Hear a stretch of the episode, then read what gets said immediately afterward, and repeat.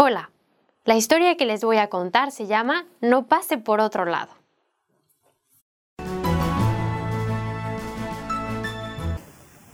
Un día, un rey colocó una piedra muy pesada en medio de una carretera. Algunos hombres de diversos lugares pasaban y la esquivaban. Algunos decían que el rey no mantenía las carreteras. Un pobre campesino que llevaba a la ciudad un costal de verduras pasó y al mirar la piedra colocó el costal en el suelo y rodó la piedra en el arroyo. Entonces descubrió un monedero escondido bajo la piedra. Lo abrió y estaba lleno de piezas de oro, con una nota del rey diciendo que eso era para aquel que quitara la piedra. Bajo toda cruz, nuestro rey escondía una bendición. Podemos desviarnos de una cruz, pasar por otro lado, pero si lo hacemos, nos perdemos riquezas eternas.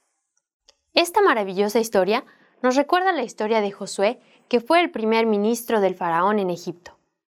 Esto nos recuerda esta historia porque Josué también fue vendido, fue abandonado por sus hermanos y sin embargo es Josué quien lo salvó.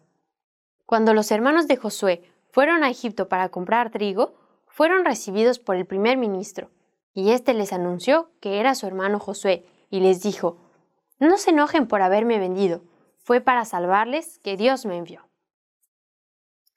Encontrar este maravilloso pasaje en el libro de Génesis, en el capítulo 45, versículo 5. Pero dígame, ¿usted reconoce a aquel que vino a salvarnos de la muerte eterna?